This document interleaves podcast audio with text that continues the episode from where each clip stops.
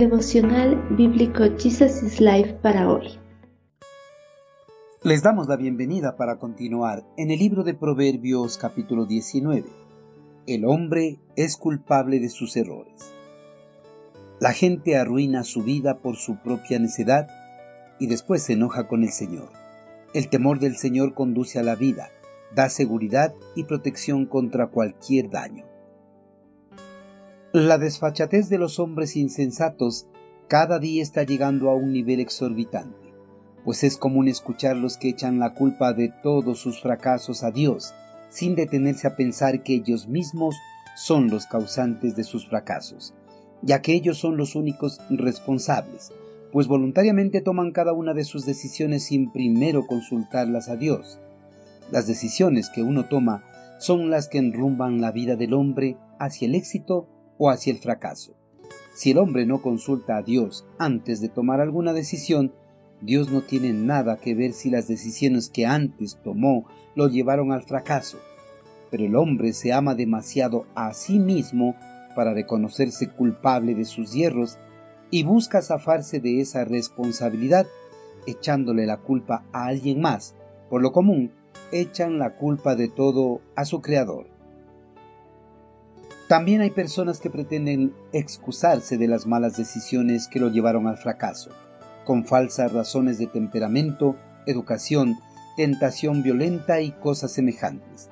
Aunque traten de excusarse con estos razonamientos, no pueden deslindarse de la culpabilidad de sus fracasos, ya que todas estas posibles razones nacen del interior del corazón del hombre. Por eso el apóstol Santiago escribió, y cuando sean tentados, Acuérdense de no decir Dios me está tentando. Dios nunca es tentado a hacer el mal y jamás tienta a nadie.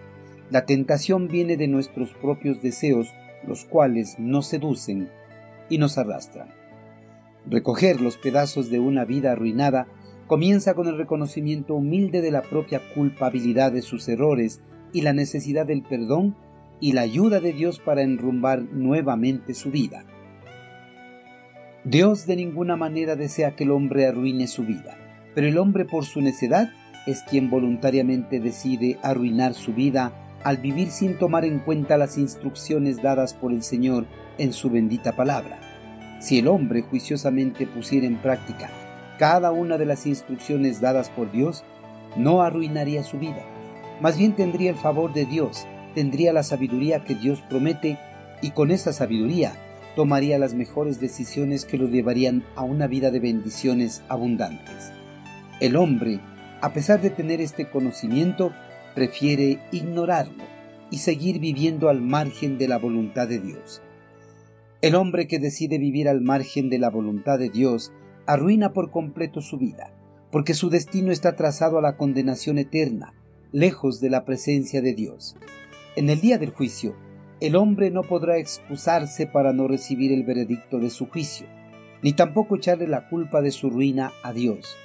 Él será el único culpable de toda su ruina y recibirá su castigo merecido. Pero si reconoce su falta y empieza a vivir en el temor del Señor, se liberará del castigo, su vida estará segura y protegida contra cualquier daño.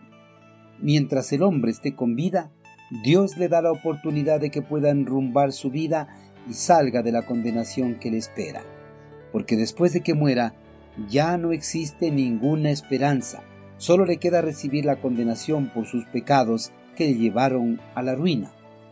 Queridos hermanos, ante cualquier fracaso, las personas necias tontamente le echan la culpa a Dios, pero las personas sabias sabrán reconocer los errores que le llevaron a ese fracaso y tratarán de rectificarlos para encaminar nuevamente sus vidas al lugar donde debían estar. Hermanos, como seguidores de Cristo, por nada del mundo debemos echarle la culpa de nuestros fracasos a Dios, ya que nosotros somos los únicos responsables del rumbo que tomen nuestras vidas. Si en algún momento arruinamos nuestras vidas con alguna mala decisión, debemos reconocer ese error y pedir a Dios que nos ayude a enrumbar nuevamente nuestras vidas y empezar a vivir conforme a su voluntad y en su temor.